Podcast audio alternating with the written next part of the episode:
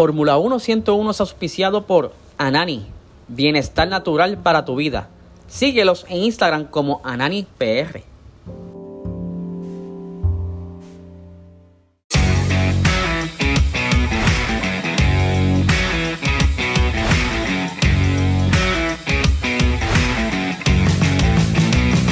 Esto es Fórmula 1 101.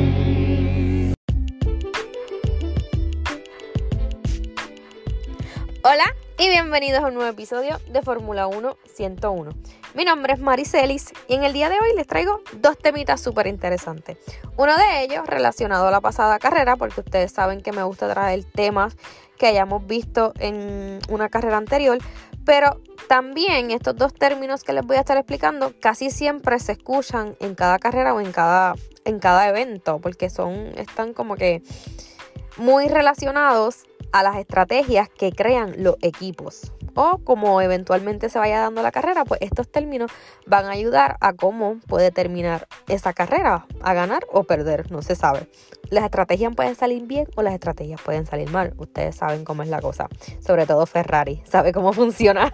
Y el otro temita es eh, qué sucede ahora con este parón veraniego este parón de vacaciones, donde literalmente se van de vacaciones, que estipula el reglamento, eh, que se estipula en el reglamento y que pueden y que no pueden hacer los equipos. Así que el pasado domingo se corrió el Gran Premio de Hungría en el Húngaro Ring, donde Max Verstappen pues se lleva la victoria. Él salía de la décima posición, no tuve una mejor quali. O sea, prácticamente fue el último de la, de la Q1.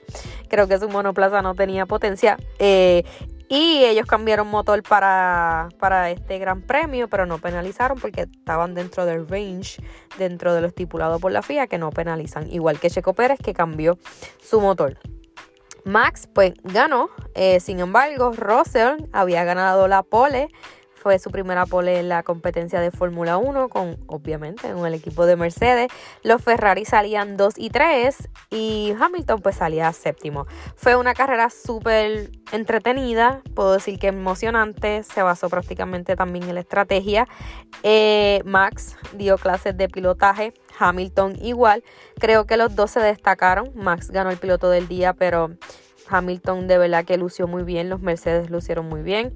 Hamilton ganó segundo lugar, su segundo lugar consecutivo. Russell quedó tercero, o sea que Mercedes tuvo 2 y 3 por segundo premio consecutivo. Así que cada vez, cada vez nos estamos acercando a la victoria, sobre todo Hamilton que su monoplaza tuvo un rendimiento espectacular, sobre todo también la estrategia de ellos. Pero ¿qué tal Ferrari? ¿Qué sucede con Ferrari?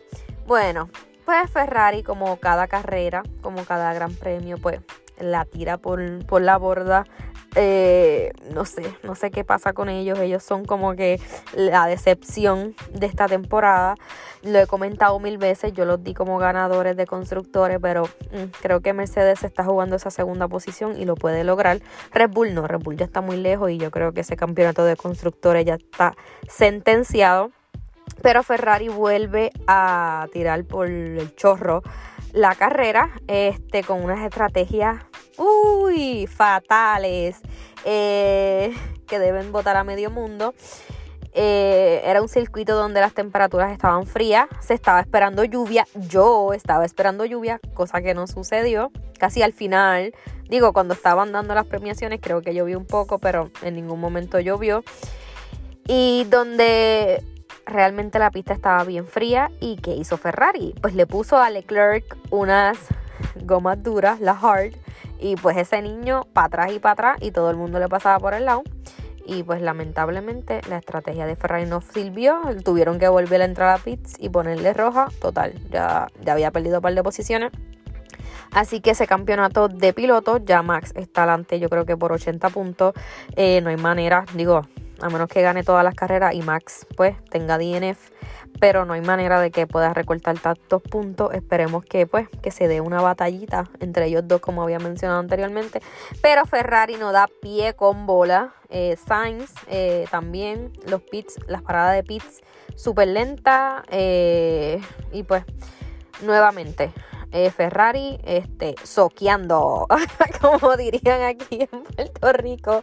Uy, pero nada, mis Mercedes están ahí, así que estamos súper bien. Pero hablando de estrategias, hoy precisamente les voy a hablar sobre el undercut y el overcut. Siempre me distraigo hablando de la carrera, pero con ese resumen, ese resumen corto que les di, van a entender un poco del overcut y el undercut. Así que vamos a darle.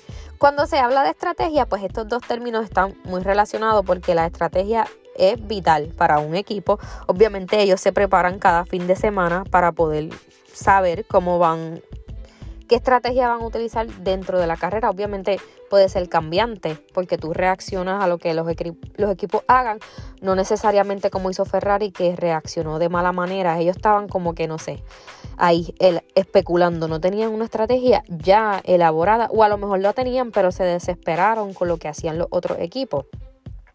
Pues básicamente ustedes saben que la estrategia es vital para que el equipo pueda tener un buen rendimiento y ganar la carrera. Sobre todo este, estar entre los primeros lugares. Y cabe destacar, y esto es punto y aparte, la estratega de, Red Bull, Hannah Snitch, o Smith, el apellido es medio raro.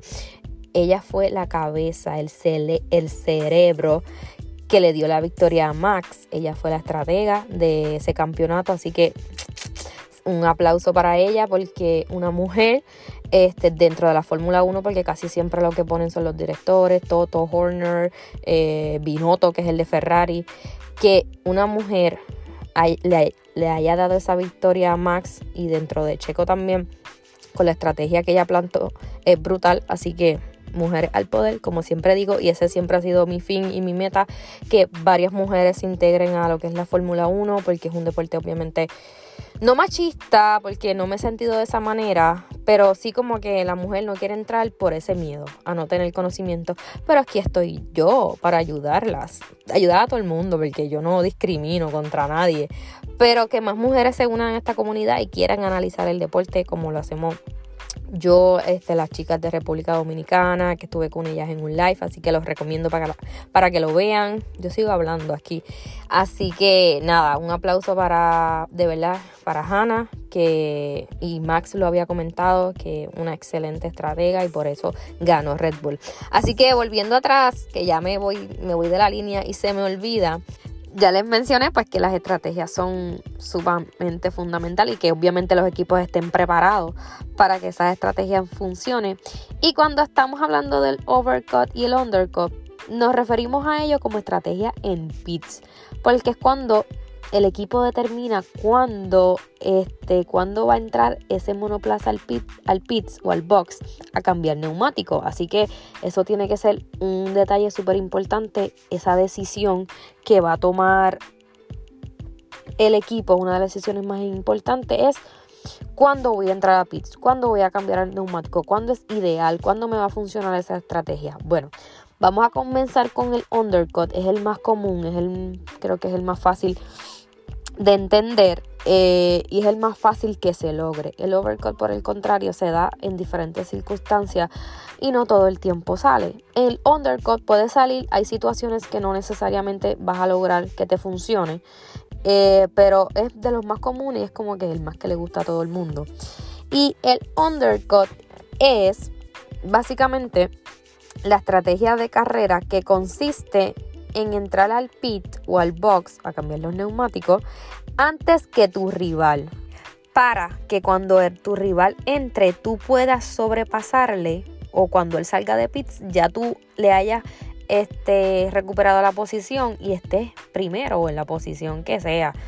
Básicamente, un piloto realiza o hace un undercut cuando éste ingresa a boxes y va a poner gomas nuevas. Por lo tanto, va a ser más rápido antes que el piloto que tenía al frente de él. ¿Por qué? A medida que obviamente va pasando la carrera, los neumáticos se van desgastando y tú sabes cuando tu neumático se va desgastando porque estás perdiendo tiempo por vuelta, estás siendo más lento. Tú te das cuenta que tus neumáticos se están desgastando, o sea, no está haciendo tan rápido y también tu rival se le están desgastando las gomas. Pues ¿qué pasa? El equipo decide entonces entrar a pit haces un undercut porque vas a entrar primero que tu rival. Obviamente, cuando tú estás peleando con un rival tiene que haber un tiempo, este, no vas a estar a 5 segundos lejos de él, no, tiene que ser un tiempo razonable para que el undercut funcione. ¿Qué pasa? Para que lo puedan visualizar, está el carro A y el carro B. El carro A y el carro B pues se están batallando ahí, se están siguiendo uno detrás del otro, obviamente, para nada, para batallar dentro de la carrera. Entonces se van desgastando esos neumáticos. ¿Qué pasa? El equipo decide decide decirle al carro B, entra al pit. ¿Qué va a pasar? Va a entrar al pit, va a cambiar los neumáticos, va a poner uno nuevo. Esto lo que va a tener mayor rendimiento, más rendimiento, le va a dar más velocidad. Cuando salga del pit, él va a tratar de exprimir ese juego de neumáticos nuevos lo mayor que pueda para hacer una vuelta rápida. ¿Por qué? Cuando el carro A va a entrar a pit, que prácticamente se hace en la vuelta siguiente, el carro A entra a pit, pero ¿qué pasa? El carro B al tratar de exprimir esos neumáticos y hacer esa vuelta lo más rápido posible porque sus gomas son nuevas, va a ir mucho más rápido. Él va, cuando el carro A salga del box, él le va a pasar. O sea que ya le va a ganar la posición y el carro A pues va a quedar por detrás de él. Esto sucede si haces un pit stop perfecto. Claro está, no te vas a tardar 5 segundos en el pit stop. Tienes que tener un range normal. 2.1 como lo hizo Red Bull en esta pasada carrera, que yo creo que tienen el récord ya de la temporada. 2.2, 2.4. Un pit stop, bueno, no como Ferrari, pues que se tardó una eternidad con Sainz. Le sigo dando palos a Ferrari, pero es que de verdad que no saben ni qué más hacer. Nada, cierro paréntesis. Tienes que hacer un pit stop perfecto.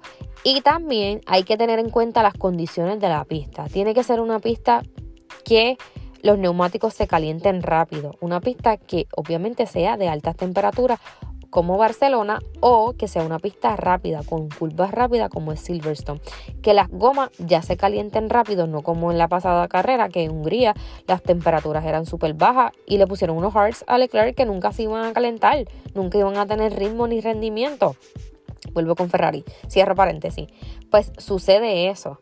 Y también el equipo tiene que tomar en cuenta que una vez que el carro B, por decirlo de esta manera, salga del pit stop, no encuentre tráfico, porque si encuentras tráfico te va a obstaculizar la vuelta rápida que se supone que tú hagas para salir o para estar delante de tu rival. Tienen que tomar eso en consideración porque si no el undercut no va a funcionar, sobre todo la temperatura de la pista, porque si tú tienes que esperar a que la la goma tenga la temperatura ideal, se caliente, vas a perder tiempo y tu rival va a salir antes que tú y se chavó el undercut. Como les dije. Y para ir como que explicándole y resumiendo, el undercut es cuando tienes ahí el carro A y el carro B, por decirlo de esa manera. El carro B va a entrar primero, que el carro A, este que es su rival del carro que tenga adelante, va a hacer una vuelta súper rápida sacándole todo el provecho esas gomas que, eh, que tiene. Y cuando el carro A entre a pits, tú le vas a pasar. Él no va a tener break y tú le vas a pasar. Y pues esas son las circunstancias que se da el undercut, es el más común. Digo, no es que sea el más común, pero es como que el más fácil de entender y el más que se utiliza. Y ahí los pilotos le gustan porque tienen que ser agresivos en la pista y pues a ellos les gusta hacer eso y y es una buena estrategia porque te va vas a poder salir por delante de tu rival y vas a ganar posiciones. Para eso se hace el undercut, para ganar posiciones. Por el contrario, el overcut es una de las estrategias que se suele ver menos porque suele utilizarse o llevarse a cabo cuando la pista es muy difícil de sobrepasar, ya que lo, pues, los pilotos quedan atrapados ahí en un trencito, quedan atrapados entre los autos más lentos. También donde el desgaste de goma sea mínimo y donde se requiera cierto tiempo para calentar los neumáticos, claro está. ¿Qué sucede en el overcut? Pues el piloto decide quedarse más tiempo con sus neumáticos en pista a pesar que su rival directo haya cambiado la goma o haya entrado a pits. El piloto decide quedarse fuera con ese juego de neumáticos porque en una pista que es fría, a medida que tú va pasando la carrera, las vueltas, pues ese neumático va a entrar en óptimas condiciones y vas a ir más rápido. Al principio vas lento porque necesitas calentarlo, pero a medida que avances, tú vas a sentir el rendimiento de los neumáticos y vas a ir mucho más rápido. ¿Qué pasa? Tú le vas a sacar provecho a esos neumáticos cuando están en esas condiciones. Cuando tu rival entra a pit, a pits, tú vas ahí rápido, sacando vueltas rápidas, tratando de extender el tiempo que tienes entre tu rival y tú, sacándole, tratando de que esa brecha de tiempo sea más larga y tú sigas dando vuelta y vuelta y vuelta para que cuando él salga de pista tú le puedas pasar o cuando tú entres a pits el piloto entre a pits también esté en la posición más adelante de su rival. Vamos con el ejemplo. Tenemos el carro A y el carro B. El carro A decide entrar a pits y el carro B sigue dando vuelta, sigue dando vuelta y trata de este, crear una distancia superior a lo que es entrar el pits. Casi siempre el tiempo que se tarda entrar a al pits, al box, cambiar neumáticos y eso son 20, 25 segundos dependiendo del circuito, claro está, eso va a depender de ello, pues ese piloto va a tratar de alargar esa distancia y que haya una distancia razonable para que cuando él entre al pit stop pues pueda salir primero que su rival. Por eso sucede el overcut, pero no sucede en todas las pistas y no, no es la más común, como les mencioné, es sola que se ve menos no necesariamente funciona todo el tiempo, pero también les quería mencionar que el overcut se utiliza mayormente para los equipos que tienen una ventaja en ritmo más que los demás. Si tienes un buen ritmo de carrera, pues también el overcut te puede ayudar siempre y cuando obviamente sea rápido y eso lo va a permitir el ritmo que tienes por vuelta. Nada, como les dije, el carro A y el carro B, los ejemplos, en este caso el carro B va a permanecer más tiempo fuera, tratando de sacarle el jugo a esos neumáticos, mientras que el carro A tiene que pues eh, tener un poco más de tiempo para poder calentar esos neumáticos, se va a tardar más, o sea, va a ser más lento. Y el carro B, como tiene ya los neumáticos en unas condiciones ideales, pues le va a sacar ventaja al carro A y entonces ahí va a poder sobrepasarle y ya obtiene la posición y puede ganar, puede ganar la carrera. Las estrategias, eso es suerte y verdad. Claro está, los equipos se preparan como les mencioné, pero unas estrategias te pueden salir o tú estás preparado para una carrera y de momento llueve, de momento ocurre un accidente, eh, hay un safety car, hay veces que los safety cars ayudan a, a, los pilotos porque a veces tienen como que un cambio de neumáticos gratis porque la ventaja que tienen entre su rival y el otro es amplia, así que pueden pasar por box y literalmente salen en la misma posición, así que hay estrategia y hay estrategia. Pues buenas o malas, eso va a determinar cómo el equipo lo determine. Nada. Ahora explicado esos dos términos, vamos para el siguiente tema que pues qué va a pasar ahora con este parón de verano que no ha sido nada calladito, por el contrario dijeron parón de verano, que nada de todo ha sido bombazo tras bombazo, este toma para que se entretengan, ahí está, el bombazo de prácticamente ayer creo que fue este, que Alonso este, ya no va a ser el piloto de Alpine, sino que ahora se mudó para Aston Martin. Vettel pues se retira con un mensaje súper increíble que deben buscarlo en su redes social Instagram. Él nunca había tenido red social, solamente abrió Instagram pues para despedirse. Ahora Alonso va a ser piloto eh, de Aston Martin para la temporada del 2023 con un contrato multianual. Eso entra aquí dando un poquito de noticia. Eh, y el otro bombazo de hoy martes, donde estoy grabando esto, que Alpine había anunciado que Piastri iba a ser su piloto y después Piastri los desmintió, así que Alpine quedó, no sé, como un payaso. Vamos a ver qué sucede entre Alpine y McLaren, porque Piastri pues supuestamente tenía como que un preacuerdo con McLaren, pero vamos a ver qué sucede en, en esta controversia y los bochinches que siguen saliendo. Pero nada, otra vez, me desenfoco. El parón de verano, ¿qué sucede? ¿Qué estipula la FIA en el reglamento? Bueno, pues yo lo estuve buscando y leyendo precisamente en el artículo, en el artículo 24, el periodo de como que de ser del shutdown de la fábrica o de todo lo que tenga que ver con Fórmula 1 pues es un periodo de 14 días donde los equipos no pueden hacer absolutamente nada.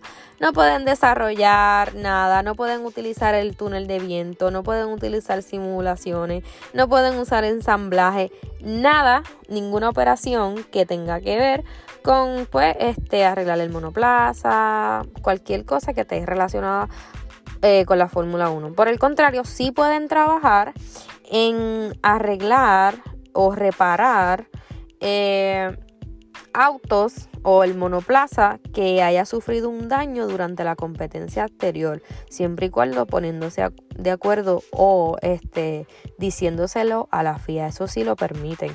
También este, tú, se pueden utilizar simulaciones y túneles de viento para otro tipo de categoría, por decirlo así, otro tipo de autos que no tengan nada que ver ni esté relacionado con proyectos de la Fórmula 1. Tienen que ser proyectos ajenos a la Fórmula 1. Ahí sí, entonces puedes utilizar el túnel de viento, simulaciones o cualquier otra cosa, pero que no tenga nada que ver con Fórmula 1.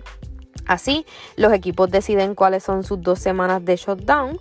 Este, ellos lo tienen que decir a la FIA en un periodo de tiempo estipulado ya y ellos deciden cuándo regresan después de esos 14 días. Igualmente pasa con el cierre de fábrica del, del fabricante de la unidad de potencia nada, no se puede hacer absolutamente nada con las, con las unidades de potencia, ningún fabricante que sea como Ferrari que le brinda servicio, no servicio, sino que es suplidor de hacia Alfa Romeo, Mercedes que le suple a, otro, a otros equipos, nada, no pueden hacer ninguna operaciones, no pueden hacer ninguna prueba, no pueden desarrollar, no pueden construir nada, ningún proveedor este, puede hacer absolutamente nada durante esas, esas dos semanas. Así que ya saben, ellos tienen literalmente vacaciones porque así yo creo que fue desde el 2001, si no me equivoco, que estuve leyendo, que la FIA estipuló que son vacaciones reales donde prácticamente se comparte con su familia, nada de trabajo. Obviamente estos ingenieros tienen una jornada laboral súper extensa, súper complicada porque pues esta temporada es bastante larga que precisamente esta temporada se vuelve a reunir o la, segunda parte de la temporada luego de esta de este vacaciones de verano se nos volvemos a encontrar el 26 del 26 al 28 en la próxima carrera y se corre en Bélgica en el Gran Premio de el circuito de Spa-Francorchamps. Vamos a ver. Así que a finales de agosto es que vuelve la Fórmula 1. Vamos a ver cómo vienen los equipos y sus mejoras. Vamos a estar bien pendientes, sobre todo yo de Mercedes, que Hamilton esta segunda etapa de temporada viene a matar y viene a ganar. Lo demostró en la pasada carrera. Así que vamos a ver qué mejoras traen los, los equipos para lo que queda de temporada y espero que Ferrari venga sólido y que Max pueda tener un buen contrincante. Lamentablemente, pues no se puede decir que Hamilton puede estar allá arriba, ¿por qué no? Porque está Checo Pérez también que está ahí casi acercándose a Leclerc, falta Sainz, eh, Russell, así que Hamilton creo que está un poco debajo de ellos. Pero como quiera, yo sé que Hamilton va a ganar, aunque sea un premio esta temporada, así lo aseguro. Pero nada, este, los dejo, me voy porque sigo hablando. Así que nos escuchamos en la próxima. Hasta luego, bye. Antes de irme, por si acaso, no me voy de vacaciones. Así que nos escucharemos la próxima semana. Ahora sí, bye.